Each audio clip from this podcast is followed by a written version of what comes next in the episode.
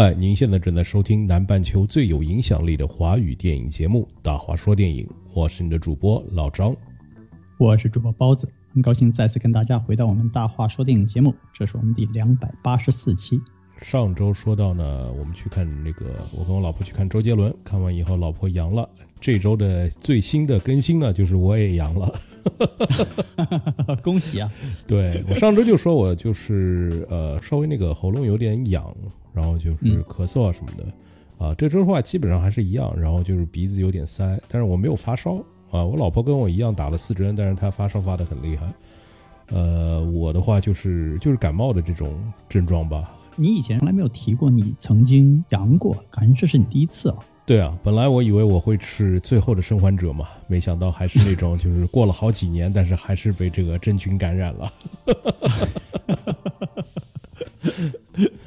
嗯，就就是好好休息呗。我估计现在要是看你现在这个症状的话，如果没有其他特别不适的感觉的话，其实也就是大概一周左右的时间吧。啊，对，就咳嗽，以往对我来说的话，一般性咳嗽都会咳个两三周，时间挺长的。嗯。所以最近也没有在群里面唱歌给大家听。好了，那么说完这个呃，最后生还者呢，呃，这周的话我们播完了最后一集啊，所以就是我们上次说这个节目的时候是说到了一到六集，那么今天的话就把七八九三集呃给说完啊，然后这个第一季呢也就算完了。那第二季的话，我估计起码得有一个一年半年的。呃，时间才会再上映吧，因为到现在还没有开始拍。据说是下一季的话是按照后面就是第二季那个游戏的故事，但是第二季游戏的故事的话，它会分成几个季来拍，所以不会像这一季就是一个游戏就是一季的这样一个进度吧。那么老张，你看完最后这三集的话，跟前面六集比起来，你觉得这个剧总体来说在后期？让你对整体这个剧的感觉更强了呢，还是其实是有一点失望呢？我觉得是有点失望，就是前面几集看完了以后，觉得后面会越来越精彩，但是从第六集到第七集这个过渡的话，是让我非常失望的啊！因为我们第六集我们聊完的时候就说看了预告片，好像第七集是一个啊整集都是一个闪回式的啊，就是说艾莉的故事的啊，所以是所以是就是没有 Pedro Pascal 在这一集里面撑着的。啊，所以我就觉得这集会不会弱一点？然后我看了的时候呢，果然就是觉得这集有点弱。啊，它弱的原因也不光是为了就是这个男主角不在这一集里面，主要还有一个很重要的原因是他两个呃创作者，一个是呃 Neil Druckmann，一个是 Craig Mazin，这两个人的话每一集都是一块参与的，只有在这集的时候 Craig Mazin 没有参与。Craig Mason 是 HBO 的呃做之前做 Chernobyl 的这个 creator，所以说啊，嗯，之前那么好的话，其实跟他是有很大关系的。那么这一集没有了他的话，给我感觉整一集的这个啊进度啊、节奏啊什么的都比较拉垮。对，呃，第七集的话呢，它是完全跟游戏的故事情节不相干的。它好像是游戏里面是 DLC 里面的这个故事，是吧？对，就是，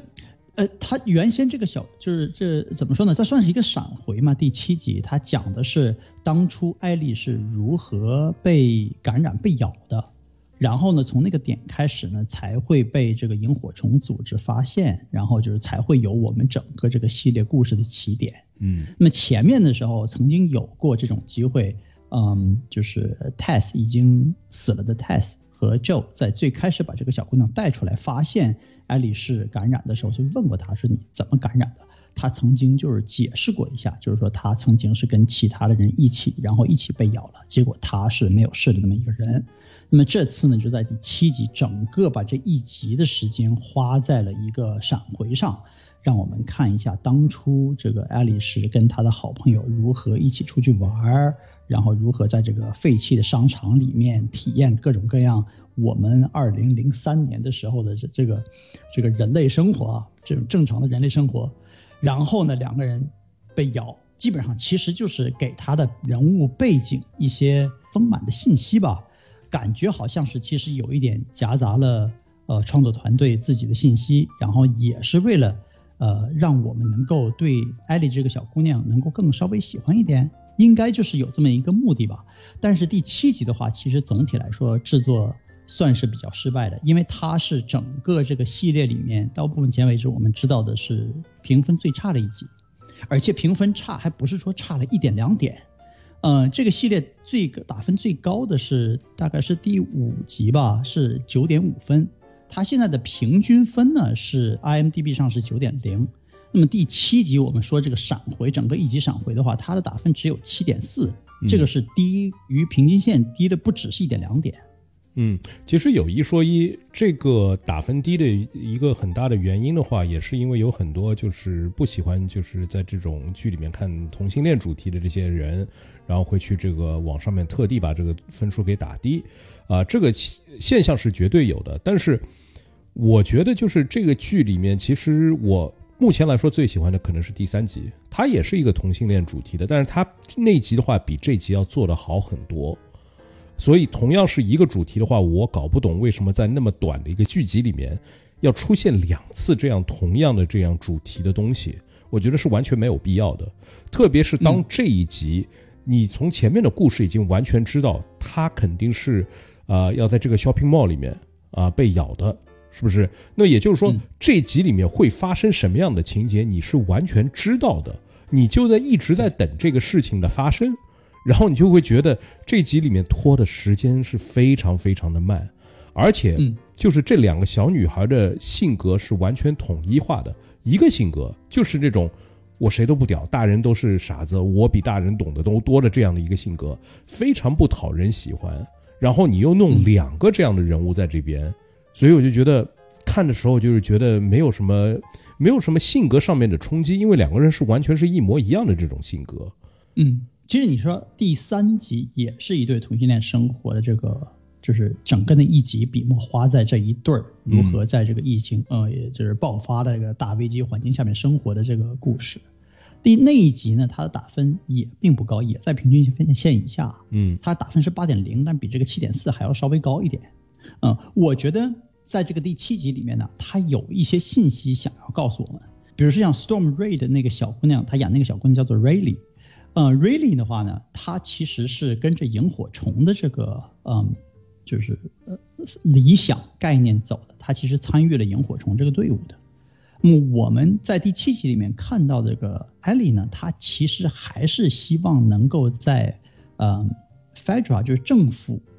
呃，部队的这边能够希望在这个整个这个环境里面有一点有一点人生建树，所以还是有一点点理想的。他是挺相信。呃，Fedra 这边呃创建起来的这个社会结构的，所以在这里面呢，感觉好像是给我们呈现了两个小姑娘，两个小姑娘相互之间很喜欢，曾经是挚友，然后他们的感情逐渐在变质升华，在过程中呢，其实是想要给我们一点这个什么理想主义之间的这个裂变，其实就是想告诉我们，萤火虫其实也不是一个完美的组织，Fedra 也是有它的自己的问题。这样的话，就是让我们知道这两个组织其实都是不完美的，都有他们的问题。好像感觉好像是就是为了以后的一些情节安排在给铺路。你有没有这个感觉？我我在看的时候感觉就是这两个小孩根本就是没有什么我是中心是哪一边的，你知道吗？他们两个的性格都是为了反叛而去反叛的，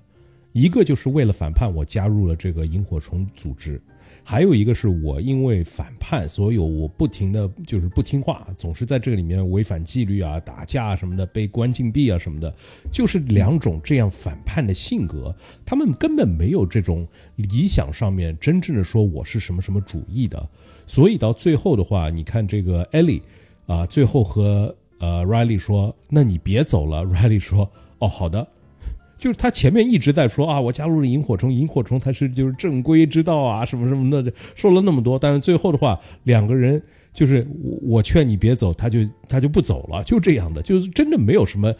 没有什么说这个东西只是有一个伟大的理想什么什么的，就是我们以前看很多这种片子，比如说一对恋人之间爱情啊什么的，但是到最后的话，总是选择了自己的人生理想，比如说《拉拉链》里面，是不是？拉拉链两个 两个人就是一个一个要去做演员，一个要开自己的这个音乐呃呃音乐酒店这样的一个小概念吧，这样的一个东西。所以最后两个人没有在一起，只是走自己理想的道路。但在在这边的话，你就看得出两个人其实并没有这种很天高地大的这种理想性的东西在这边。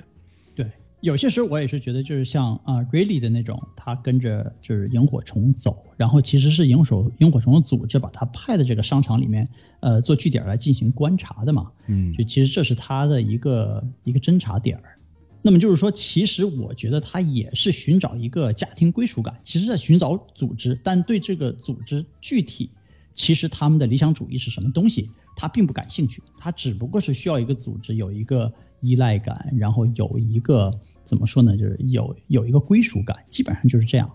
嗯，在艾丽身上我也看到比较类似的东西，但这集里面比较大的问题呢，就是说这个 Riley 已经在这个商场里面待了很长时间了。嗯就是如果要是这个商场里面有什么僵尸啊，或者是这种已经被感染的人啊什么的，就是他不应该还是第一次知道，看到的时候吓了一跳。而且如果要说你看到什么不一样的东西，你这个你作为已经被安插在这里，在这里待了大概一两个星期的人，你应该是有所警觉、有所作为的，而不是说看啊这人是不用管，然后就继续玩去了，这个是很不自然的一件事儿。对，而且不应该是他一个人呃管这么大一个地方，就是说派给他守夜的话是 OK 的，但之前这个商场肯定是萤火虫的很多人已经啊、检查过这个地方了，不应该还有就是呃尸体啊或者是什么东西在这边潜伏着，是不是？而且他自己也说的，他以前就有一自己自己一个人已经来玩过的，所以这些吵闹声并没有惊响这样一个东西。那一个人的吵闹心声不够惊响，两个人的吵闹心声就可以惊响了吗？就是，其实，在概念上面，一加一等于二，二的这个概念还是非常小的，对，对不对？不是说你叫了一群人过来，然后在这边大吵大闹，然后把这个东西给惊醒了，是不是？对，一一而且这个这个就是当初这个看到这个呃僵尸在角落里面坐着这个僵尸，他在第一次看到的时候，然后那个 Riley 说啊，这个感觉好像上次没见过这个东西嘛。他说这句话的时候，我就知道这个僵尸回头指定是会醒、是会起来的，嗯因为你已经知道这两个小姑娘指定是在这个商场里面要被攻击的。那么就是唯一出现的这么一个新东西，那就指定是他。而且这两个小姑娘最后把这个这个僵尸给干掉了吧，也侧面就是让我觉得在这个世界打造方面啊，到底我们面临的这看到这些僵尸有多危险，这个东西我现在对它没有一个特别强的这种压力感。每次看到僵尸的时候，感觉好像轻而易举的、很轻描淡写就可以处理掉。包括这两个基本上没有什么战斗训练啊，没有什么特别多的经验的小姑娘，都可以把这个僵尸给干掉。虽然说两个人都最后都是受伤，都被咬了，但我觉得总的来说，这个僵尸给在这个整个这个剧情里面给我们带来的压力是不够的。就是他们有时候是会叫就是满天遍野的这种丧尸过来，是吧？有个有的时候感觉就是他们就喜欢一个人行动，就特别愚蠢。就是我在那边觉得他一个醒过来了，然后这边有动静的话，他肯定会去叫同伴，是不是？通过这个、呃这个真菌的这些呃系统底下的那些网络吗？对，通过这些东西去去就是呼叫其他的同伴过来啊什么的，但在这里面完全没有，而且从他第一次开始动，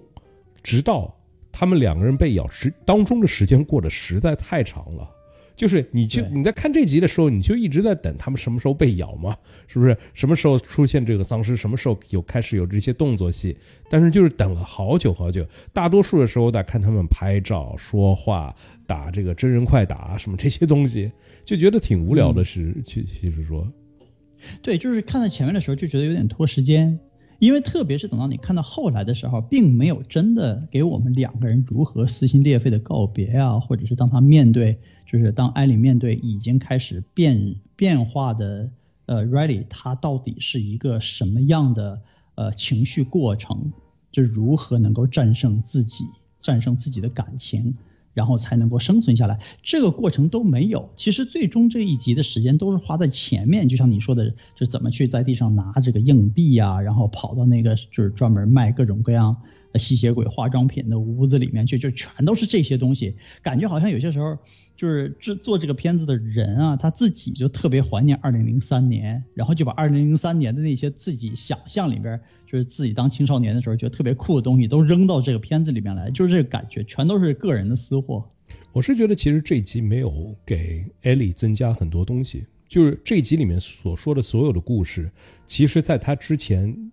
口述的时候已经全部都说过了。所以从剧情上面的话，没有加任何东西。从一个人物背景上面来加的话，其实最多也就是加了呃关于 Riley 的这个故事线，就是他是他是怎么样加入萤火虫啊什么的。但这个人其实死掉的话，其实就跟跟后面的故事是完全没有任何关系的。所以这些东西加了也是白加。所以说穿的话，这集就是想说一个两个拉拉的故事，就这么简单。对对，而且是这一集的存在啊。给前面的剧情铺垫起来的情感路线有一个很大的打击，为什么呢？我们说在第是第六集啊，第五集，第五集，当这个 Sam 和 Henry 跟这个 Joe 和呃 Ellie 见面了之后，一对黑人兄弟和这一对白人妇女是怎么说吧？然后就是他们之间的这个呃这交道。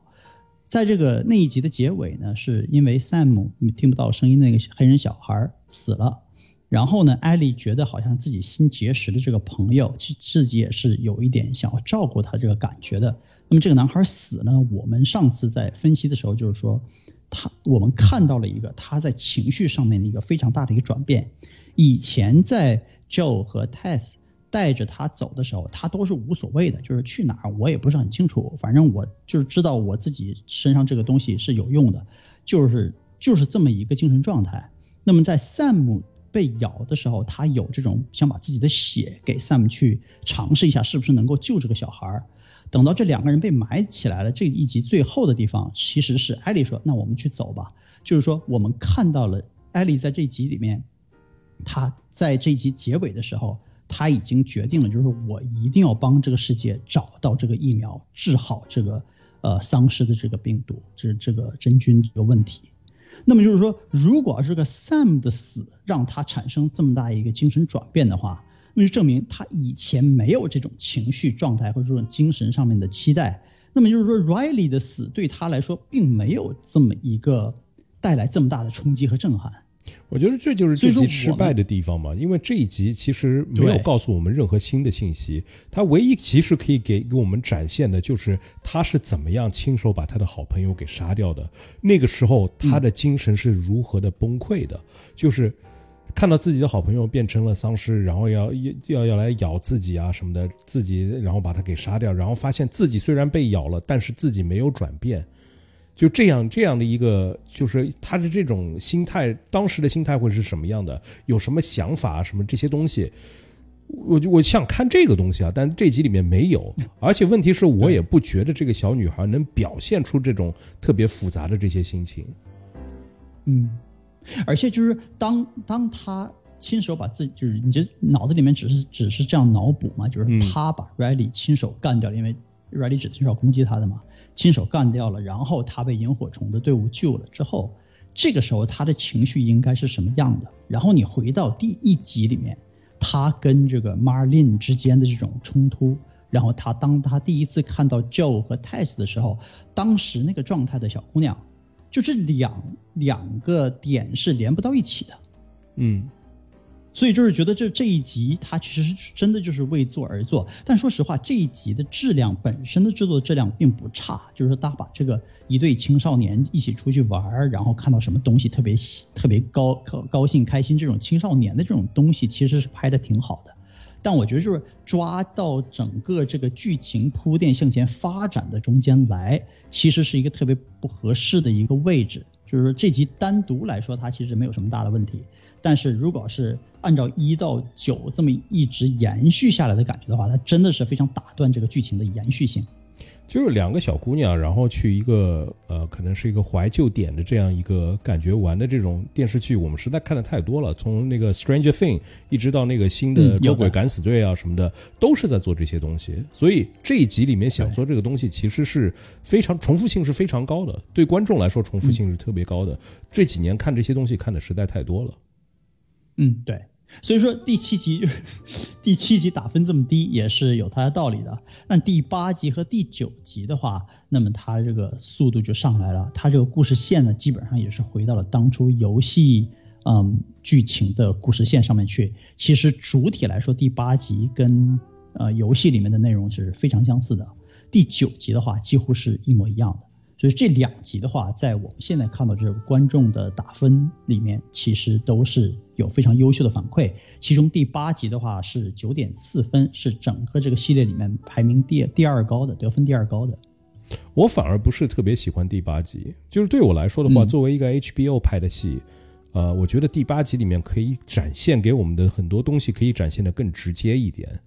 啊，比如说说残忍一点，对，比如说它里面的这些食人族啊。或者是就是这样一个领袖，然后他喜欢这样一个小孩的这种变态性的这些东西，可以再给的直接一点，再给的多一点。我觉得就是从一个视觉上面可以让人家就是可以感受到这些东西啊。然后另外一点的话，还是我说的这个小孩子，其实他的表现力并不够。就最后的话，我们只能看到他野兽一样的怒性，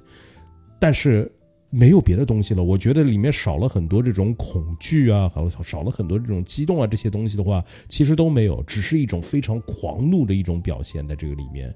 啊，这其实我比较不喜欢的。还有一点我比较不喜欢的就是，就是旧的这个人设，他因为从第六集呃中枪啊不是中枪，他是被捅了一下倒下了嘛，对，肚子上，对，然后就一直躺着，然后在这个之前的话，他其实一直在说就是。开，当他开始就是把这个艾莉当做一个自己的亲人来看待的时候，他的人性就弱下来了。他没有办法像以前一样做个非常狠的这样一个勇士了。所以，我们可以在第五集里面，比如说他看到那个呃房子里面有个老头在一直向他们开枪，他过去了以后，然后他没有直接把那个老头杀掉，他只是叫他不要再开枪了，不要动了，是不是？最后没有办法才一枪把他给打死的。他已经仁慈了很多了。也就是因为他没有办法继续狠心了，也许在第六集里面他才才会被捅的，因为他的这种超级战士的这种意志已经不在了嘛，是不是？然后在这集里面，感觉就是他躺了两集，然后突然之间就是满血复活了，然后变得更猛了。就有点赛亚人的血统这样的，就是如果我不死的话，我再复活的话，会比以前变得更强这种状态，有这种感觉在这里面。所以我就觉得，如果在游戏里面的话，你一般玩个游戏，我估计是五十个小时一玩吧，是不是？那你在这个里面时间性可能会长久一点，这个人物的性格转换啊什么这些东西的话更合理一点。但在这里的话，我是看到他第六集刚刚跟他弟弟说了自己啊开始就是弱化了。甚至有 PTSD 了，耳朵里面都会听到有这些声音啊，什么这些东西，所以就身体状况、精神状况什么的都非常不好。但是在这边的话，他一下子就满血复活了，然后这些毛病啊什么的都都没有了。我觉得这个人物的转变有点太快了，还是为了救心爱的人，所以说这个这个打开杀戒的这个东西，就是还是可以解封解解除封印的嘛。嗯，我觉得这一集里面他有一点自己。给自己加进来的内容不能够自洽，因为我们以前说了，几乎是每一集里面它都有一个闪回啊，一个背景啊，有一个就是独立于电视剧的这么一个情节存在，而是在游戏里面没有的。呃，第八集里面安插进来的就是自己这小段背景故事呢，其实就是 David 和他整个这个小社会小群体啊。在食堂里面吃饭，然后如何去处理食堂里面食物不足啊？大家有一个这个精神上的压力，有这么一个问题，嗯，也是介绍了他后面的这个群体到底是什么样的人，什么样的背景。那这个地方跟游戏里面是不一样的，因为游戏里面呢只是介绍他们是吃人的这种状态的一个呃非常疯狂的这么一个小族群，并没有说他们是按照教堂的规矩走下来的，也并没有说他们这个群体里面有小孩、有家庭、有女人，没有这些东西。嗯，所以说，当我看到这些东西的时候，最开始我就是觉得，哎，这个地方好像安插的挺不错的，因为 David 这个人在游戏里面也是一个就是很疯狂，然后对这个小姑娘有一个非常变态式的又喜欢又想去玩弄她的这种感觉的，嗯，但是你现在看到这个教堂后面有非常正常的这些，而且就是说在心理上还仍然是有这种非常崇拜性的对这个呃教会教义的东西，仍然有非常嗯。非非常非常相信、非常执着这些人存在的时候，你把他放到了一个就是相对来说比较正面的领袖的身份上去吧，这样他身上这种变态的东西存在的时候，就感觉好像并不是特别深刻，穿透力没有那么强。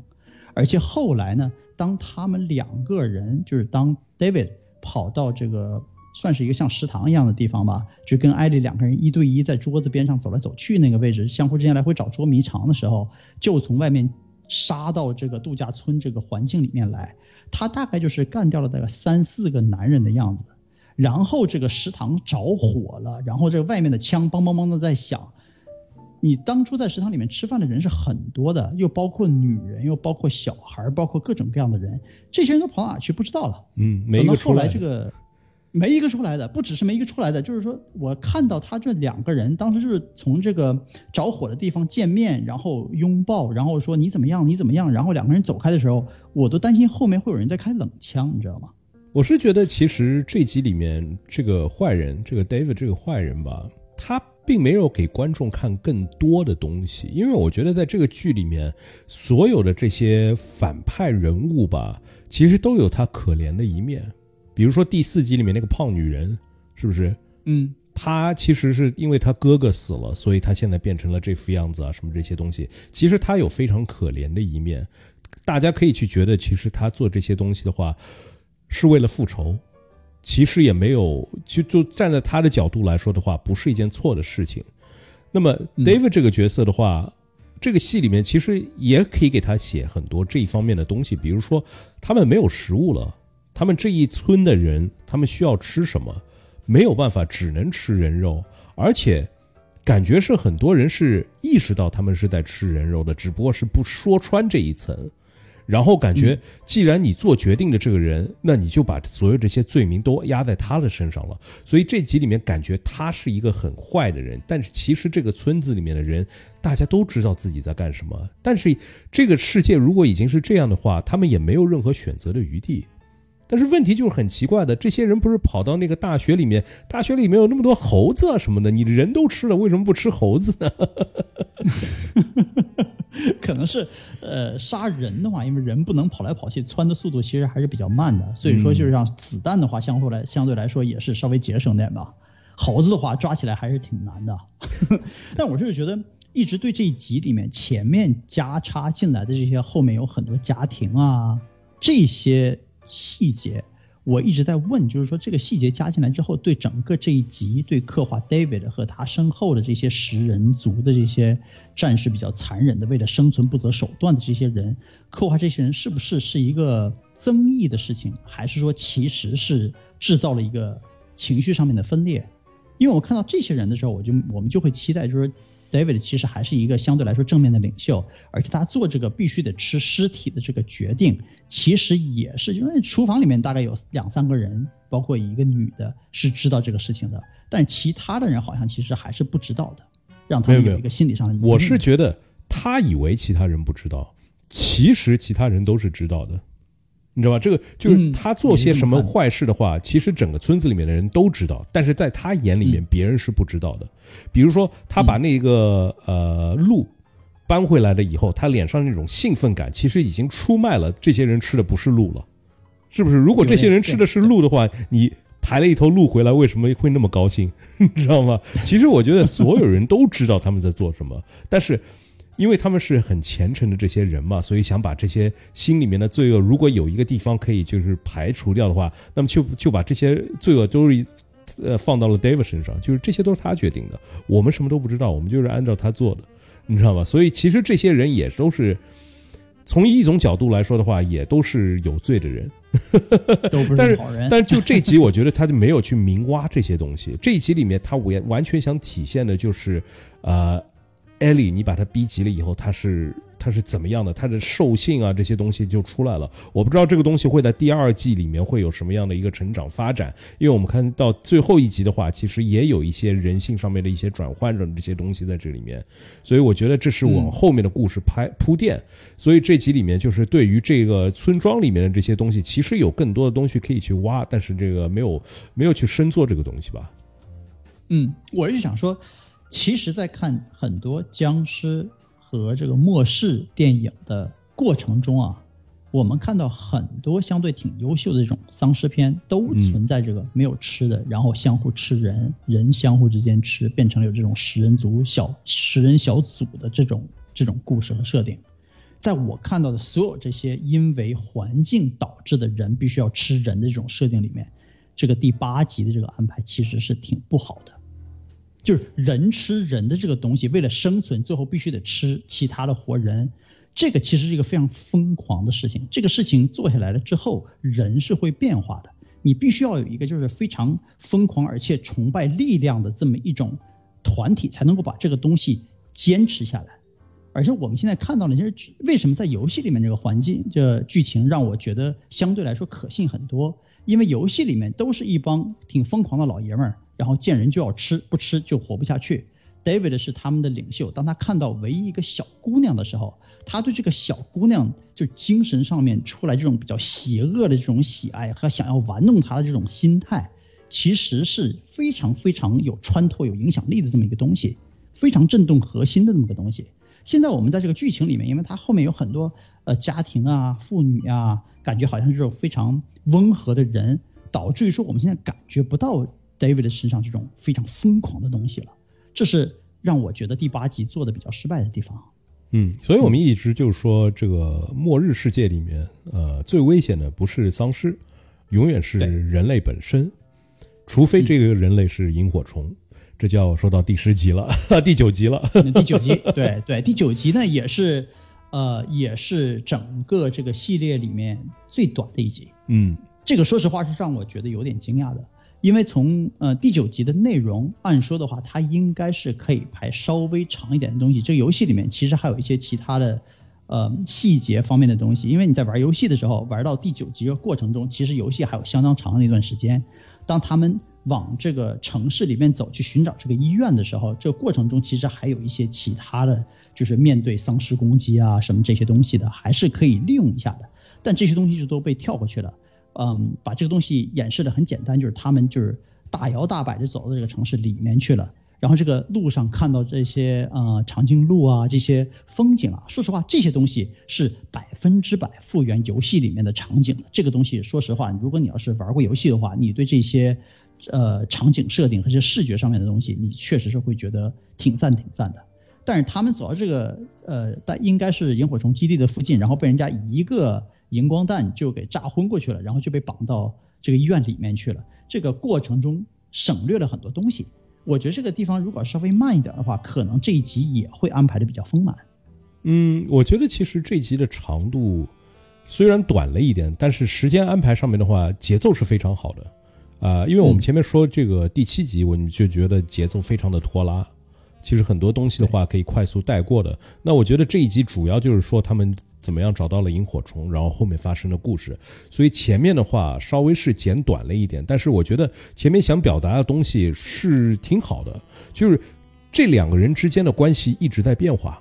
就是嗯，上一集以后，艾莉经过了那么大一件事了以后，重新找到了救以后，两个人就是好像重新见面了那种感觉。这集里面的话。艾莉对他好像有点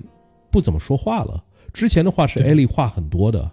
一直要问他这个问题，问他问那个问题，跟他说冷笑话什么的。但这集你一开始的话，你看永远是就在找话跟他说，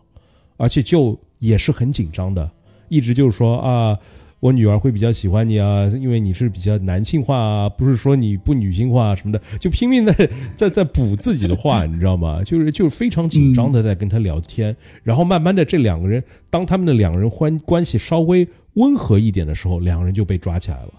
是不是？对。所以这个跟你要去跟之前两个人拿着那本冷笑话书一直在说话啊，或者是 Sam 死了以后两个人之间的这些关系啊，说的那些东西啊，或者是带着他教他怎么开枪啊，这些跟现在这样比的话，其实是有一定的差距的。那么这一集一开始这两个人的这些差距和到最后两个人的这个关系的差距，其实是有一个前后呼应的。但你觉得造成这种就是艾丽在这一集开始的时候不怎么愿意跟 Joe 进行交流，这个是因为在第八集的结尾的时候，艾丽亲手杀了一个人，而且是以非常残忍极端的手段把这个 David 杀掉，是这个原因吗？我觉得应该是挺复杂的一件事情吧，因为我们现在就是不知道每一集之间隔的是多少时间，这也是这个系列就是比较困惑的一点。就很多东西，比如说那个 Sam 死了以后，然后他们是。说是三个月还是六个月，然后坐在那边再聊起这件事情，我就觉得这个时间其实是切的不很不好的，应该是你马上按照这件事以后，然后去讨论这件事情，而不是过了半年以后。那么这个剧整个让我感觉的问题就是没有感觉到他们两个人从，呃，从一开始到现在这个地方，他们到底是走了多少天？这个时间的概念在这个剧里面给我不是非常的强烈。因为它就是特特别短，九集而已，然后之间还有闪回啊什么的，就基本上感觉没有走得很远。我相信你在玩游戏的时候玩五十个小时，其实是非常长的时间，一直两个人在那边不停的有对话啊什么这些东西，所以跟这个电视剧的这个表示表表现方式是完全不一样的吧？应该是，啊，大致差不多吧。我觉得在你这个游戏的过程中呢，有很多这种战斗的内容。就是说，你是他每走到一个地方的时候，都会遇到丧尸进行攻击，然后就是说，就就会利用各种各样的战手段。这个从开始的时候一直到最后，你他都是这个游戏的过程，你玩的就是这个东西。嗯，所以说你在玩游戏的时候，你对 Joe 这个人物的战斗力你是有一个非常非常高的理解的，因为你一路一直杀过来，而且玩到一定的程度的时候，这个游戏会告诉你在这里点。你点这里的话，然后就出现了一个大概几秒钟的一个小动画，告诉就是让告诉你他做了一个什么非常让人惊讶的这个动作戏上面的事情，并不需要你操作，游戏就是告诉你他做了这个事情，然后你再接过来继续往下玩。所以说从最开始的时候，一直到呃什么就是嗯我们现在说就是看到 David，然后把 David 这个事情第八集里面搞定，这全部都是就一直在不停的在杀人。嗯，所以说。我们这个过程下来，就是对这个 Joe 和这个呃小姑娘艾莉两个人之间的关系，你的理解是不一样的，因为你确实知道 Joe 为了保护这个小姑娘，她到底走过了一个什么样的路和体验。那么这个游戏里面，我前面就已经说过，就是说这个这个剧呢，把这个动作性降低了很多。那么把这个动作性降低了很多的一个代价呢，就是说你并不了解 Joe 对这个小姑娘。这个保护心态和你不停在做这种保护小姑娘的努力的时候，你在情绪上是有一个铺垫和积累的。这个东西我们没有，我们只看到了这个 Joe 就是一一路跟这个小姑娘走下来，而且在野外的时候完全没有任何丧尸啊、危机啊这些东西都没有，都很安全的。对，我就想说，好像最后两集的话，一个丧尸都没有。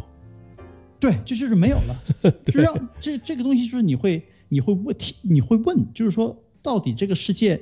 感觉好像是二十年之后，这个丧尸爆发的危机基本上已经非常淡化了，也并没有感觉人类的部队在这个时候，如果是遇到僵尸的话，他们会处理不了。你会感觉是非常容易就能够处理得了的东西。一个僵尸或两个僵尸面对两个人的时候，我们现在看不到，就是说人打不过僵尸这种问题。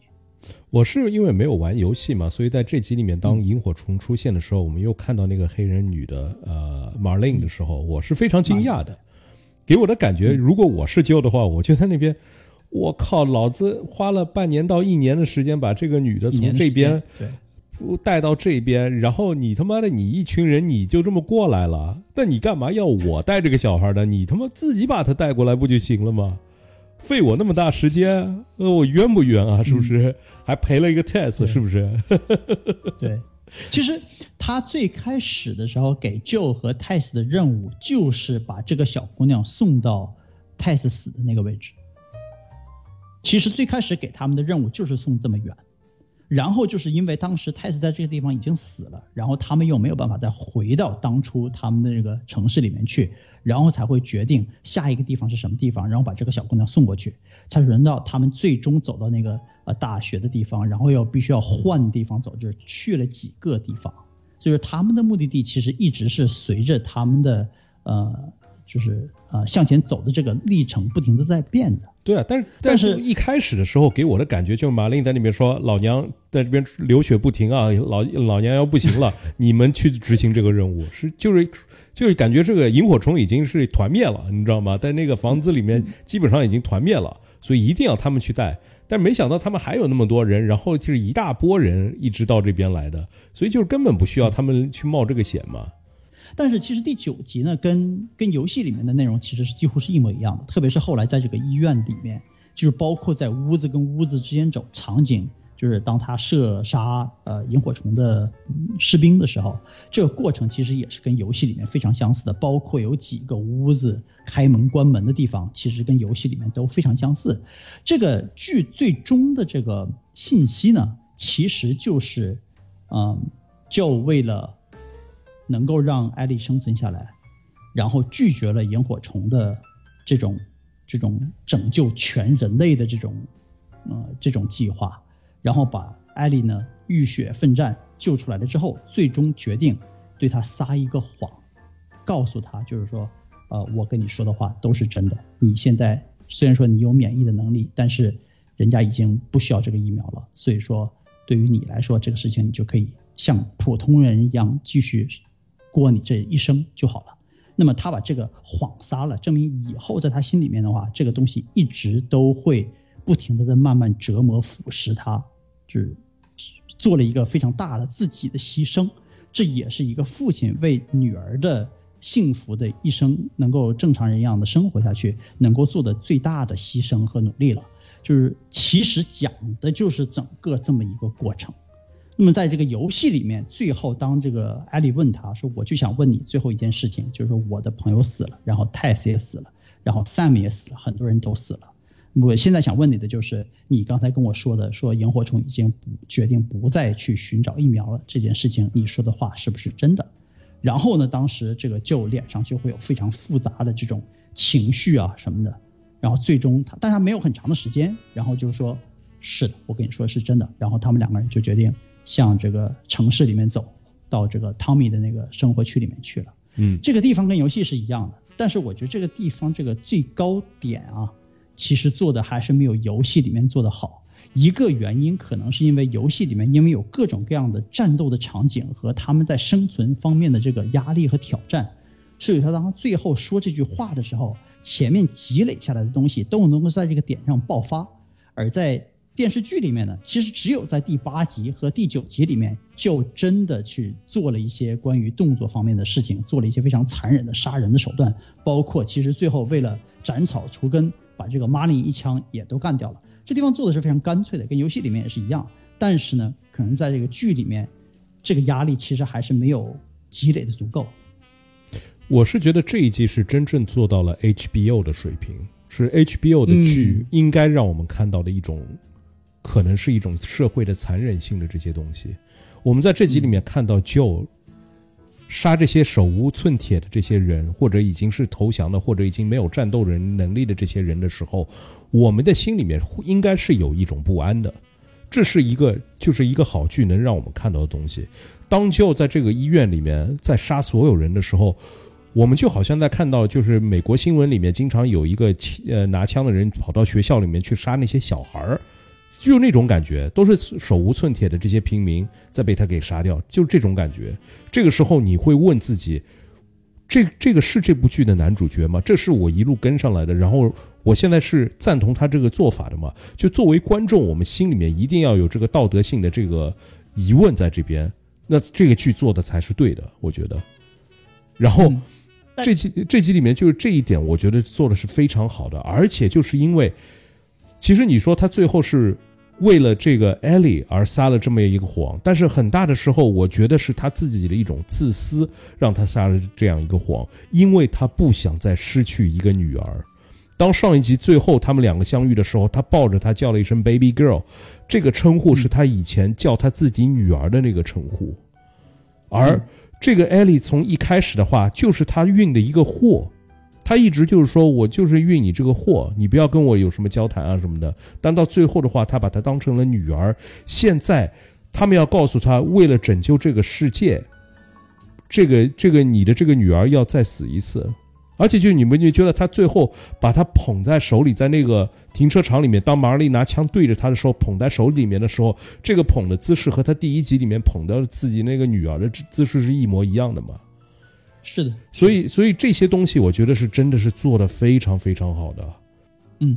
如果要是，但这里就是你看完这个剧，还就是问你这样一个问题嘛？如果你是 Joe。你在面临萤火虫给你这个选择的时候，你是选择去牺牲这个小姑娘拯救全世界呢，还是，呃，去他妈的全世界，我要我的女儿这种决定？我觉得这个问题应该你先来回答，因为是你是一个父亲，是一个有女儿的父亲，这个问题应该你来回答，因为我是没有女儿的，这个问题对我来说可能会简单很多。不，这其实是一样，就是说你心爱的人嘛，这个东西并不一定非得是女儿。我是有一个女儿，但如果说要为了让拯救全世界的话，我作为一个父亲要牺牲我自己的女儿，我可能是不会干的，我指定是要拒绝的。嗯，但如果是从，如果是牺牲了他的女儿，我就会被拯救，那我指定是希望他会牺牲他的女儿嘛。这个东西人都是自私的嘛。但问题是，但问题是就是如果如果你去牺牺牲这个小孩的话。不是百分之一百你可以拯救人类，你你现在只是在搏一个机会啊，对，是有个希望而已。对，嗯嗯，那对我来说的话，选择就更简单了，因为没有选择，我没有他这番武艺，人家要压着我出去，我他妈只能出去，我不可能反过来杀那么多人，是不是？所以我没有选择。嗯嗯，我觉得其实啊，这个这个剧呢，就是当他做到最后一集的时候啊。其实还是回到了游戏里面的，就是这个精髓信息里面去。嗯，其实我觉得当初这个游戏做的让人觉得非常，呃，非常有，就是有感觉，就觉得这个游戏其实是非常感人，并不仅仅是因为这个游戏本身这个战斗啊什么的这个质量做得非常好，让你觉得这个游戏电影的交互体验非常好。也是因为这个游戏其实完成了一个从起点到终点的这么一个过程，整个这个故事讲得非常完美，非常完整。就是就最开始的时候失去了他女儿，然后变成了一个冷血的人，然后呢，他在执行二十多年之后执行这个任务的时候，他逐渐从一个佣兵变成了一个对这个小姑娘很关爱，最后因为这个小姑娘还反过头来照顾了他，救了他的生命，让这两个人在一来一回之间逐渐变得真的像父女一样。然后最后，当他决定就是去他妈的全世界，我要保护我的女儿，把这个艾丽保护了之后，然后在自己的灵魂上，然后要做一个牺牲，告诉他一句谎话，这是这个剧最高点，情绪上的最高点。嗯，如果要是你没有看玩过游戏的话，没有对比，那么你可能会觉得这个这个点其实是做的相当好，因为这个故事本身的设计其实就是在最后的精髓的那那几分钟。那几分钟如果做到了，我就说，那么这个剧其实就是说整个这个格子就上来了。如果这个剧最后那个地方做失败了，那可能这个剧就没什么意思了。嗯，我现在是觉得，呃，Pedro Pascal 他的表演呢，在这个剧里面其实也是挺到位的。你在看这个，我们在讨论这个剧开始的时候，就是说最近他的曝光率确实是挺高的，他在很多电影和电视剧里面都有他。然后就经常看到他的感觉，嗯，但我觉得其实虽然说他曝光率很高啊，但是他的这个演出的各种各样的人物吧，还没有一个特别强的雷同感。我觉得这个跟那个《Mandalorian》不是一样的是吗？都是保护一个小孩吗？我觉得这个这个剧它的经典的好的地方，就是当你最后他看到看到他做了这些选择，做了这些事的之后。然后你再回想起他一开始就是失去了女儿之后的话，他是一个怎么样一个冷血的人？为什么整个城市里面的人都怕他这种感觉？那么其实他这个人和第八集里面那个坏人，和第四集里面那个女的坏人，这些人其实都是一样的，就是未来的这个世界都是这些人，就是你你有你有自你有权利，你有力量的话。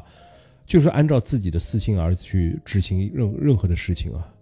所以这个世界是不是真的值得去拯救，其实是真的会让观众有一定的思考在这边。所以我就觉得这是我是没有玩过游戏，但是我觉得就是当你最后把 Joe 和这些坏人去做对比的时候，你真的觉得这个世界真的没有什么好去拯救的，就拯救来干嘛呢？对啊，对，你看就是 Fedra 管这些就是隔离区管的就是这个样子，感觉好像就是军统的那个环境，对不对？大家其实在里面生活就都是这样一个生活水平，然后各种各样的腐败，各种各样的就是呃贿赂啊这些东西到处都是。Firefly 最开始的时候，感觉是萤火虫，觉得好像是个反抗组织，游击队应该算是一个为平民、为老百姓说话的这么一个组织。但其实你最终看到了他们做的也是各种，当他们掌权有力量的时候，他们做的事情其实并不会有什么具体的区别。然后这个外面呢，还有这种就是已经受感染的人。现在我们看到的其实是受感染的人对。人类社会或者是部队啊，人类组织啊这些东西对他们的这个生存上的们的威胁已经没有那么大了。但是二十年之后，Fedra 和萤火虫这政府军和萤火虫他们之间的这些冲突，证明就是说，其实人类社会真的是没有什么值得拯救的核心价值。我觉得这个东西就是它其实这个剧本身对双方的看法都是挺悲观、很灰暗的。这是为什么我们后来看到这个父父亲决定，就是说不去拯救全世界，而是要拯救一个人，拯救自己心爱的这个就是呃新的女儿了。就是这个决定，我们是站在他这一边的，因为这个剧确实是没有给我们展现一个值得拯救的人类社会。其实整个社会已经没有任何生产力了嘛，就是所有的生产已经在二十年前就停掉了。啊，还有就是像汽油这些东西的话，其实应该已经用不了了。因为全部都会变成水了，这个时候，所以汽车什么的，照道理的话，其实是开不了的。所以这样的一个社会的话，大家都有一种原始的这种生活方式在过着，呃，所以他只能用这种原始的统治方式去过着。这也是没有办法的，唯一就是人口比较小的地方，比如说像 Tommy 的那个他们住的那个地方，人口比较小的这个地方，可以用这种共产主义去试去去去尝试着去呃生活。但是如果你这个人口一旦多了起来的话，这一套也是行不通的。所以没办法，这个 这个社会，这个世界就这样了，就是大家能过完这一生就过完这一生吧。我觉得就是没有必要再往后面，就是再再生小孩啊，让小孩再在这个生世界上面再继续生活下去了，已经没有什么任何必要。又回到你这个个人对世界的核心信息了啊。嗯，呃，那么就是第九集的大结局呢，最后生还者也已经结束了。你对整个这个系列的话，你是一个什么样的看法？什么样评价和打分呢？我觉得它还是一个，就是我们一开始聊的时候，就是说这可能是最好的一个游戏改编的这样一个影视作品吧。我到现在还是这么认为的，因为它没有，就是它非常专注于原著，但是它里面又少掉了很多原著里面这些打斗的东西，因为它非常明白它自己的这个载体，它不是一个游戏。那么你要让别人看多，更多的是这些细腻的东西，包括这一集一开始说这个艾莉妈妈的这些东西，应该游戏里面应该也是没有的吧？就是说他妈妈是怎么样，就是生出他的，然后他妈妈和那个马琳之间的这些关系啊什么的，跟这集后面的很多东西其实是有很大关联的。比如说马琳说的话，我完全明白你是你的感受，因为这个小孩子是我看着他生出来的，我答应他妈妈一定要看好他的，是不是？这里我也非常奇怪，你既然答应他妈妈你要看好他的，你为什么把他送到 Fedra 这边去呢？不应该你把他给养大的吗？对啊，但你也你也有能力可以把他养大呀，并不是说你没有能力可以把他养大呀。不是，你如果把他送送出去的话，如果这次不是他逃出来被这个丧尸咬了，然后被你们找到的话，你可能再也找不到这个小孩你可能领不回这个小孩这个小孩也许变成 Fedra，然后以后就不要听你说这些东西了。是不是？那你怎么样跟他妈妈交代呢？对，就是这个妈妈的这一段是，就是游戏以外这个剧呃电视剧加进去的。嗯，你每次当你往里面加这些东西的时候，除非是野外生存的一对老夫妻那种，就是跟剧情完全是没有什么关系，只不过是告诉了我们一些附加信息。嗯，那么我们现在知道，如果是妈妈像这个剧情里面显示的。就是她在怀孕的时候被咬了，然后逃到一个屋子里面去，她自己一个人，又是一个人一对一干掉了这个这个这个呃丧尸嘛，然后呢生出来艾莉，然后发现她其实本来就是萤火虫组织的一部分，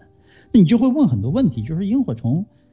萤火虫这个组织到底是什么样的组织？重度怀孕的妈妈为什么会被咬？在什么情况下被咬的？这个事件发生的是在隔离区以外还是在隔离区以内？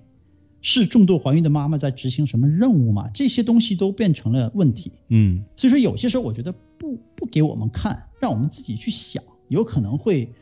有可能会更好。另外就是像你说的，这个小这个小婴儿现在到了马林的手里面去，然后呢，马林其实把他交给了政府军去培养。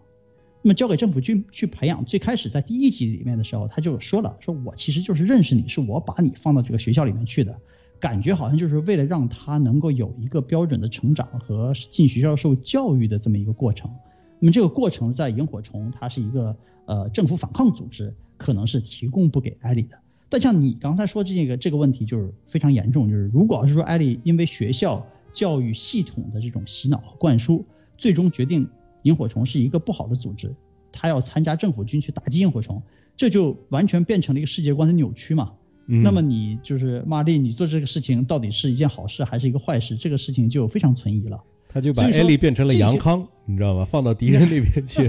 然后最后跟他说：“你妈也是萤火虫啊！”然后他就不肯相信了，是不是？来不及了。呃，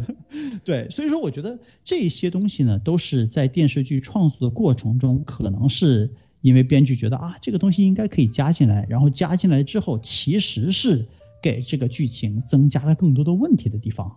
有些时候可能是我们觉得让我们知道一下艾丽当初是为什么她会有这种神奇的免疫能力，呃，可能是有这么一个解释，对于一些观众来说可能是挺必要的。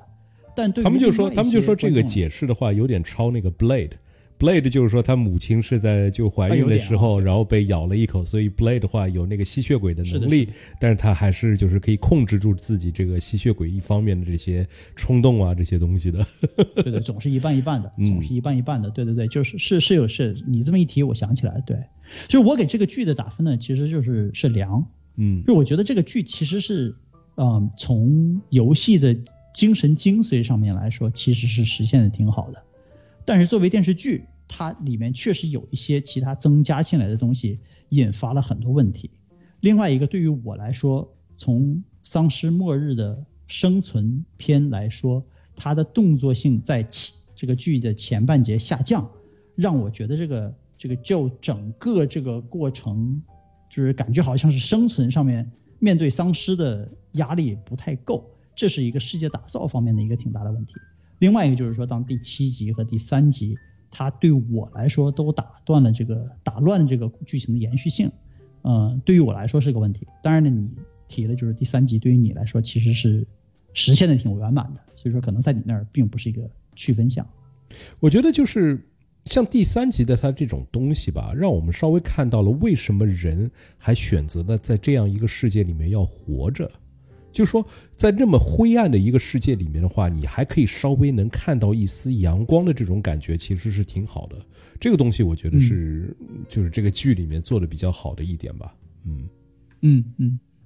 那你给这个片子打分是优？嗯，对。好的，那么。呃，这周还有一件大事呢，就是这个第九十五届奥斯卡金像奖啊。其实这个奥斯卡金像奖的这个晚会跟这个呃《最后生还者》最后一集是在同时发生的，你知道吧？然后还有那个 Pedro Pascal 上去颁奖，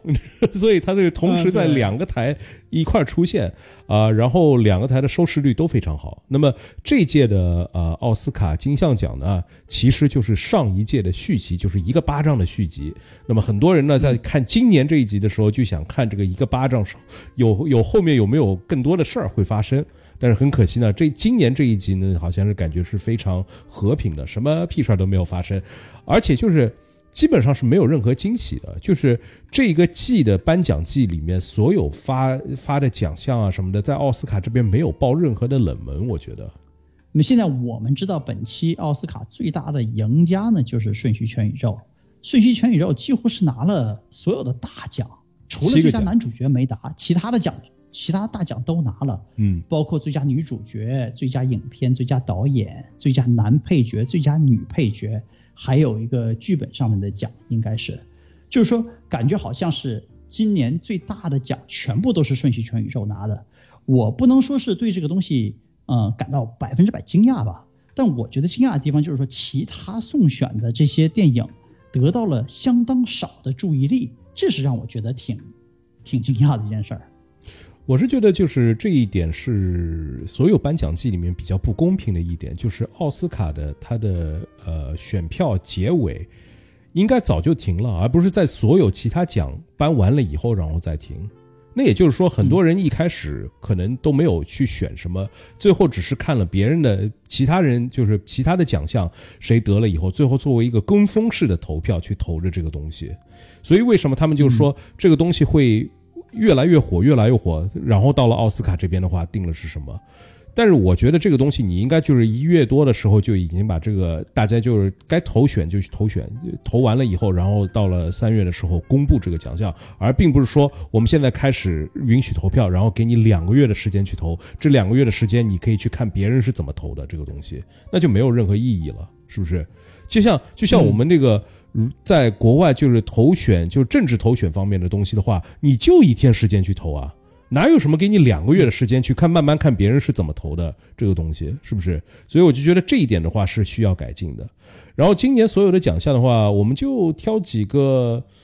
呃，像什么纪录片啊、动画片什么的，我们就先不说了吧，就是说几个比较大的奖吧。我觉得可能第一个要吐槽的就是这个啊啊啊拿的这个最佳音乐原创音乐这个奖，因为就是说以往来说原原创音乐，不管是那个 Coco Remember Me。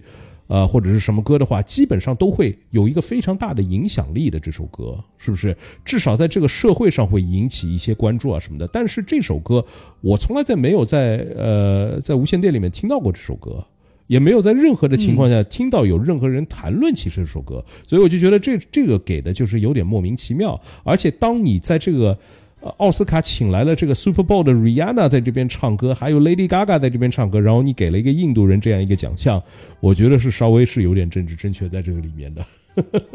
嗯，其实 R R 这个片子好像是，虽然说我没看，嗯，但我看在我们悉尼的这些呃大一点的电影院里面养了很久啊。有一种就是说，我们当初国产《战狼二》出来了，然后在海外的电影院里面大概挂了很长很长的时间那个感觉。嗯，对，但是这个这个对你对这个主流社会有任何影响力在这边吗？我觉得是没有的。这个电影也许有很多人提到过，但这首歌没有很多人去提到过这首歌。嗯嗯嗯，是我 反正我是我我知道的是老张，你好像是在礼拜一的早上，然后想了自己的办法，就是看这个在线的这个。呃，颁奖典礼啊，对，然后在我们群里面还呃现场直播，就在澳洲这边的话，也没有办法直接在网上面看这个奥斯卡奖，所以还是要翻墙翻到了美国，然后再注册了一个那个 YouTube TV，那个东西呢是要钱的，而且挺贵的，好像九十块钱一个月，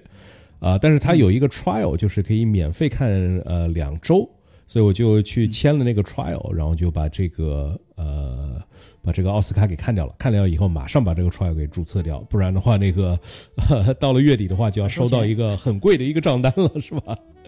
然后说完这个原创音乐的话，还是说回这个呃最佳配乐，就是 best score 啊这个东西的话，我一直觉得这是唯一巴比伦有一线希望可以拿奖的一个奖项，但是可惜的他也是没有拿到。啊，这个呢给了这个西线无战事啊，巴比伦是挺可惜的，因为我一直觉得就是 Damien Chazelle 是这个年轻一代导演里面一个比较出色的这样一个导演，但这次奥斯卡的话，你可以看到就很多出色的导演，比如说 Damien Chazelle，比如说那个死皮大师是吧？比如说那个三块广告牌的那个导演叫什么来着？呃，Martin McDonald 是吧？他们都是很多提名，但是一个奖都没有拿到，他们的电影一个奖项都没有，全程都是在陪跑。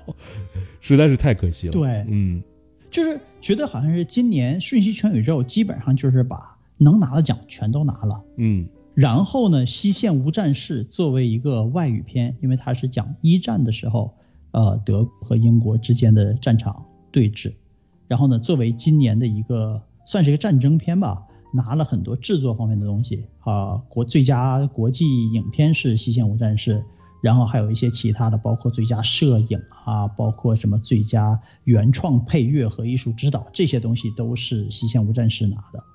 我觉得他拿这个这几个制作方面的奖项是挺挺合理的。但是我比较惊讶，就是说《水之道》没有拿很多制作方面的奖，让我觉得非常惊讶。他就拿了个视觉奖嘛，其实也就那个是比较稳的，是不是？对，那个音音声音方面的话，他并没有特别出色吧。就像最佳是呃音响啊这个东西的话，还是给阿汤哥一个面子，给他的那个呃 Top Gun 给给发一个奖，因为他实在是其他的奖一个都拿不了，在这方面的话，其实我也是挺纳闷的，就是 Top Gun 的话，一直就是说他拍摄上面是多么的困难，就是他的这个摄影方面啊，他们是要把这个摄影机放在这个飞机里面，然后让每一个。啊，飞行员就是每个演员都要学飞行，然后都要学摄影，这些东西都是挺困难的。但是他在摄影方面的话，他连一个提名都没有。然后他唯一就是有一个讲的，就是这个啊声音方面的东西，所以也是挺挺响的。对，然后就是最佳服装的话是这个黑豹，也就是说黑豹第一集、第二集两个是漫威宇宙里面唯一两部拿过奥奖的电影，就是黑黑黑豹牛逼死了，就是现在所有的对啊对，就是还是黑人牛逼，是不是？然后，因为这个服装的话，所以连猫王的话也是一个奖也没有拿到。其实我真的觉得这个服装奖应该是可以给猫王的，而不是给黑豹的。黑豹的服装其实没有，就是在第一集的这个情况上面来说的话，第二集其实是一个退步。第二集里面他做的那个，呃，Iron Heart 的那套衣服啊，还有那个 Midnight Angel 的那个衣服，实在是太难看了。其他的衣服的话，还是从第一集里面延迟过来的嘛，所以没有什么特别的呃新的一些东西在这个里面是比较好的。怎么说呢？因为猫王当初穿过的衣服，其实我们在各种各样的媒体、照片啊，就是记录啊、纪录片材料这些东西里面，其实都看的挺多的。他能做的事情就是复制，他不像黑豹呢，他其实是要从这个黑人现有的这种民族元素里面拿出来，重新去设计，呃，把这个东西做得非常富丽堂皇的漂亮。所以说，这个东西里面还是有一点他的努力的。当然，我觉得。黑豹一和黑豹二都得这奖，有点有点重复的挺强了。这个还是属于黑人电影的加成。对，你对这个最佳男主角和最佳女主角，你呃得了《瞬息瞬息全宇宙》这个片子得了，你是怎么看的？啊，最佳男配角是《瞬息全宇宙》啊，最佳男配角。对，说实话的话，我觉得老关这个角色在《瞬息全宇宙》里面完全是个男主角的角色，而不是一个男配角的角色。如果你要去争最佳男配角的话，是应该用那个。呃，父亲的那个角色，就那个老头，他应该是一个男配角。这个，嗯，老关的话绝对是个男主角的位置，但是他也知道，如果他去竞争男主角这个位置的话，绝对是打不过 Brandon Fraser 的，是不是？连猫王 Austin Butler 他都可能打不过，呃，还有 Colin Farrell 的话，他也有可能是打不过的。所以，他其实他是挺取巧的，是就是把自己的角色降位降到一个男配角，然后去拿这个奖。之之前这种事情也经常会有发生，比如说在那个《The Fighter》里面，Christian Bale，对他本来是一个双男主的戏，但是他把自己降到了一个男配角，然后就去冲奖，这个说是挺狡猾的吧，也可以说是是田忌赛马吧。嗯，你也可以说，就是说，其实是是最佳男主角，像呃 Brandon Fraser，他的那个叫什么《The Whale》，嗯，那个片子里面他的表演实在是太出类拔萃。所有的人看完那个片子之后都觉得，这我怎么跟他竞争啊？这没得玩啊！所以说就是干脆就是都去自动就选择男配角去转。然后最佳女主角的话，呃，杨紫琼，其实我一直不觉得她的表演在电影里面有多么的好，所以她拿这个最佳女主角的话，我觉得是挺有问题的。而且就是在这个奥斯卡投票将结束前的一天。然后他还发了一个 Instagram，然后还怼了这个大魔王 K Blanchett。然后按照规则的话，他这样是违反规则的。同样违反规则的还有一个就是提名的，也是这个最佳女主角提名是这个呃 Andrea Riseborough，她也是就是在也好像是也是他就是帮他做 campaign 的人也发过一个 Instagram，也是怼了 K Blanchett 的。所以这两个人其实应该是被取消资格的。啊，但是杨紫琼的身份实在太特别了，她是就是第一个可能会拿奥斯卡的这样一个啊亚裔，所以他们没有去呃，就当做这件事完全没有发生过，最后还是让他拿了这个奖。所以我一直说，今年可能会是一个一个巴掌的续集，就是说，我想看到 K Blanchett 冲到舞台上去，Keep my fucking name out of your Instagram，你知道吧？上去给他一巴掌。但是 K Blanchett 的话，在这个奥斯卡男女主角、女配角的这个角色上晃晃悠悠、晃晃悠悠这么多年了，什么世面没有见过？是让你杨子琼得一次的话，我觉得其实也没有什么问题。但是《瞬息全宇宙》作为一个就是亚裔肤色为主体的这么一个片子，呃，包括两位导演里面其实也是有一位亚洲人嘛，嗯，就是啊关家勇，呃，他其实应该算是我们亚洲核心的这么一个电影。这个电影得了今年的奥斯卡最大的风头，得了七个奖，其中包括很多大的奖项。呃，你觉得对以后好莱坞？呃，亚洲电影在好莱坞的生存和平衡有一个什么样的为影响呢？我觉得作为观众的话，这跟我们一点影响都没有，因为作为观众，我们只想看好的电影，并不是想看多的亚裔电影。我不管你是不是亚裔电影，还是白人电影，还是黑人电影，你是好的电影我就看。所以以后如果多了一些亚裔。参参与的这些电影的话，其实对于我们观众来说没有一个很大的影响。如果你是一个在好莱坞的亚裔影视工作者的话，对，的确是对你会有很多的影响，你会有很多的机会什么的。但是作为作为观众来说的话，这跟我们没有很多大的影响。再说这部片子的话，它整个获奖季一直的宣传就是这是一部全亚裔的片子，用这种口吻在宣传这部片子，但是它。这部片子其实，你说他的导演好吗？我承认他的导演非常好。我在一开始聊这部电影的时候，我就觉得这两个导演非常的牛逼，特别是他们是，同时是这个呃编剧，他们这种脑洞大开的这些编剧手段啊，这些东西，让这部电影非常的出彩。而里面的表演实在我没有觉得是非常非常好的。里面我觉得演的最好的还是一个白人大妈，是不是？所以我并没有觉得对。我没有觉得这几个亚裔他们演的有多好，他们会被选中演这部电影，主要的原因还是因为他们会功夫。那么，这个还是就是华人在好莱坞的一个 stereotype，一种一种一种存在的方式，就是你有很多好的演员，但是他们不会功夫，他们就拿不到角色。这个剧本本来是写给成龙的，那么现在杨紫琼和这个老关能拿着这两个角色的话，其实也就是因为他们能会功夫啊。你会两个不会打的话，就拿不到这个角色啊。你像什么，呃，陈冲啊，或者是巩俐啊，他们的表演，他们的演技肯定比杨紫琼要好很多，但是他们驾驶不了这样的一个角色，因为现在给给华人要做的，你看都是这些功夫的电影，是不是？如果你不会功夫的话，你没有办法混。所以从李小龙到现在杨紫琼获奖这么多年下来的话，其实我们的地位在好莱坞没有一个很大的变化。就是只有别人在想要功夫片的时候会想到你，这有什么意思呢？嗯，就我记得就是李安的那个《卧虎藏龙》得了，就是得到了非常最初风头的时候，嗯，然后这个周润发曾经也去过好莱坞混了一段时间嘛，嗯，但就是说其实因为他本身不是一个功夫打星，所以说给了他一些杀手之类的这种片子，对，硬要安排他做功夫星，你知道吗？去了好莱坞硬要他在走这个风格。对，最后也是混得挺不开心的，因为就是不是特别有声有色吧，就这样说。因为发哥其实也是属于演技型的人，但你让他演杀手的话，他在香港已经演过很多了，你一定让他连踢带打的，他也不是这么一个人。所以说这个这个人最终在好莱坞就也没怎么混出来，最后还是回到我们亚洲电影圈里面来了。但是好在啊，发哥这个就是殿堂级的人物呢，他的这个位置我们也不会去怀疑他。嗯，我我也是这样觉得，就是说这个片子呢，赢了就赢了，但是就是说赢了之后呢，具体在未来会有一个什么样的大变化？好莱坞的电影选择方面会有一个什么大的方向上面的转变？我觉得不见得。我们可以回去看，嗯，前几年的那个《寄生虫》，韩国电影，那一年也是最佳外语片和最佳电影同时得，然后得到了很大的风头。但是过去了之后呢，我们在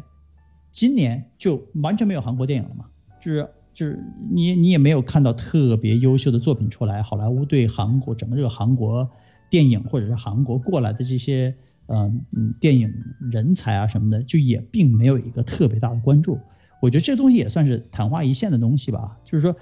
对杨紫琼来说，我就是我觉得她得到了女主角这个这个奖项吧，算任何一个电影演员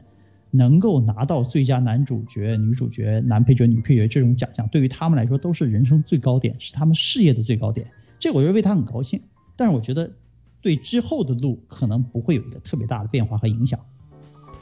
对，而且就是我对整个这个颁奖季他们所做的、所说的很多东西，我都是挺反感的。包括这个老关，他说他演完了《瞬息全宇宙》以后，没有人找他演戏，他甚至就是连他的保险都付不起了，你知道吗？但是我们明明看到，就是 Kevin Feige 找他去演那个 Loki 啊什么的，反正有很多呃，漫那个迪士尼那边的戏都来找他来接，但是他还是用这种就是 哭惨的方式。来做这个人设，你知道吗？他之前就说，他小时候在好莱坞演完戏了以后，然后就没有人找他演戏，你知道吧？就说好像他的说法是好莱坞因为他是亚洲人歧视他，所以他没有戏好演。但是问题是，他去了香港以后，他也没有戏演啊。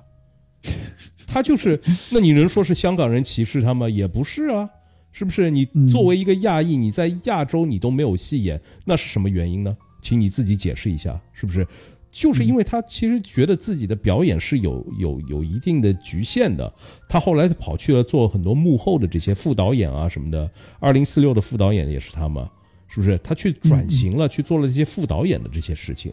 所以。不要在这边卖惨，不要在那边永远说啊，我们因为是亚裔，所以要要给我们投票。这些东西黑人做了就已经很恶心了，亚洲人做同样的挺恶心的。再者，作为观众，作为一个会说华语的观众，我看这部片子的时候是非常不舒服的。你们完全驾驶不了国语的话，不要在这这个电影里面用国语，你们就用粤语。你们的确是挺能说粤语的，那你们就用粤语。不影响这部片子的。你们一张嘴说国语的时候，我就感觉你们演的是非常烂的这个感觉。而且再说本身不是，对他们本来不会说国语，一定要在这里面加国语嘛。对。然后说回就这家这一届的奥斯卡对以后电影行业有有任何的影响？我觉得影响是挺大的。首先这一届的话，基本上全都是 A 二十三和网飞。两家是大赢家，其他任何一家大电影公司，任何一个大导演，他们的作品一个奖都没有拿，这是对这些，呃，多年来很好的这些大导演是有一定打击的，对这些电影公司是有一定打击的。以后我们为什么还要给，就是花很多的钱去做这些大片？是不是？我们不用了，我们就花 A 二十四的这些钱，我们就花网飞的这些小钱，我们去做电影就够了，是不是？很多人可能会被劝退的。那以后的电影是不是规模越来越小呢？而且你说 A 二十四它的就是它的成功比率是很高嘛？其实也不是，A 二十四每年会出很多电影，其实是根本没有人要看的，你知道吗？其实我觉得，呃，像奥斯卡每年以往的话，他们选出来的比较好的片子，其实都是属于艺术性或者是技术性比较强的，而不是好莱坞大投资的这些片子。其实从今年的这个。呃，得奖片你也能够看得出来，上面《壮志凌云》啊，上面给了一个最佳效果奖，其实就是一个属于鼓励奖项嘛。还有《水之道》得了一个这个最佳视视觉特效，这个是必然的，但其实也就是属于拍拍肩膀，你干得不错就可以了。以往的话，我们在说奥斯卡最佳电影的这些提名这些片子的时候，很多我们都是要在一月份和二月份去补功课的。因为在一月份、二月份这些片子出来了，我们才听说这些片子什么片子，然后我们才会去找。因为这些片子其实绝大多数都不是商业上面的成功片，所以说这些就是纯为冲奖或纯为实现导演自己思路的这些这些作品的话，通常它的它的投资或者制作成本也不会特别高。那还是需要大公司去支持的啦。你像那个 Steven Spielberg 的那个《造梦之家》啊，啊，或者是那个呃《暴暴桑女妖》啊，这些电影的话，如果不是一个大制片公司的话，是做不出来这些东西的。那倒是，就是其实每个电影公司在这一年的这个过程中，其实都会投资呃几部就是有影响力的呃电影制作人去做这些艺术性很强的片子，希望能够在奥斯卡上面。就是得到一些注意力，这样的话对电影公司总体来说，对他们的 portfolio 是一个是一个提升，是个好事。但有些时候钱是要花在刀刃上的。A 二四的投资通常基本上我看跟那个 Blum House 也差不多了。另外一个值得提就是说，这个今年有一部最佳男主角得奖的片子就是《鲸》。嗯，那个片子呢是讲了一个特别胖的这个肥胖症的那么一个人，他的人生、他的选择、他跟自己的家人如何，呃，能呃，他关系，他如何关爱自己的女儿，希望能够影响自己的女儿的人生前途。呃，Brandon Fraser 呢，他在过去这些年里面基本上没有特别多的电影可演，就是因为各种各样的原因吧，他自己人生也发胖。以前演妈咪的时候，其实是属于好莱坞的，就是小鲜肉啊。但是这么多年下来，基本上没有什么片子，人也发胖了，形象也变化了。他是自己退出好莱坞的。如果他要演的话，是一直有戏要演的。然后他发胖了以后回来了以后，还是演了很多电视剧。然后这部片子他一接的话，就拿了奥斯卡。其实他也不用哭，就是哭惨，你知道吗？他是一直有片子演的，是他自己退出好莱坞的。但那个片子呢，其实我看完了之后，给我留下了非常深刻的印象。一个原因就是我以前在做。呃，救护车的时候，嗯，我曾经接触过这种就是特别肥胖症特别严重的人，就是你到他家里面去，他整个常年都是只能躺在床上的。就如果要接他去医院的话，我们要派吊车来把他这个床从这个窗户里面吊出来的这种感觉，就我们要用的特别大的那种卡车式的才能拉动这种人。就是作为救护车，当时在从事工作的时候，认识很多这种人，也认识各种各样的性格的这种。超级肥胖症的这种患者，就看这个片子的时候，给我带来了很多很多就是当年的这种感触。而且另外一个就是说，他这个人物的描写，他的生活细节方面的东西，可能是 Brandon Fraser 在演绎这个人物的时候，确实是花了一些心思。另外一个就是说，这个片子呢，它整个这因为这个人物呢是特别肥胖，他只能在这个屋子里面，所以说整个这个片子就是在这个屋子和外面走廊过道几个小场景。这个片子拍下来也是非常非常的省钱的，所以有些时候就觉得